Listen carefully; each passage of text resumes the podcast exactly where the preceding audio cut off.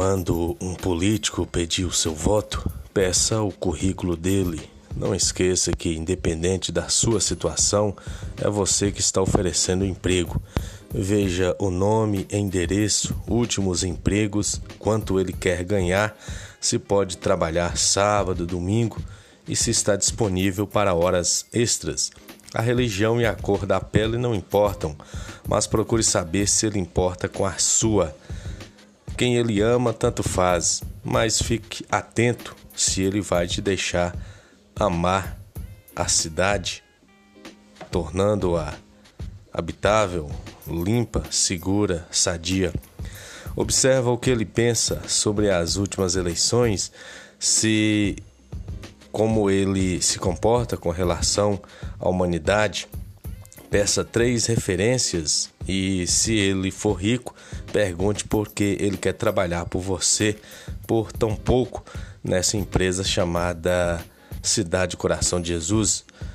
Olha para a vida que você e as outras pessoas ao seu lado convivem, se a saúde, educação, cultura, segurança, emprego, moradia, saneamento básico, transporte, meio ambiente, respeito, e analise se ele pode mudar essa realidade ou se a realidade está ruim justamente por causa dele ou do grupo político ao qual ele é filiado.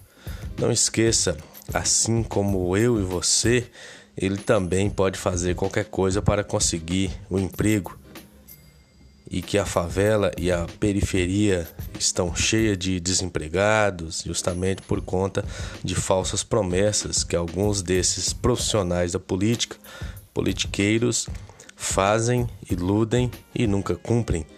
Respeite o suor e o sangue do trabalho da sua família e até dos seus antepassados, pois você gostando ou não, tudo tem a ver com política tudo tem a ver com o seu voto e também o seu veto. Se ele te ofender falando mal de outros candidatos, isso aí não é proposta.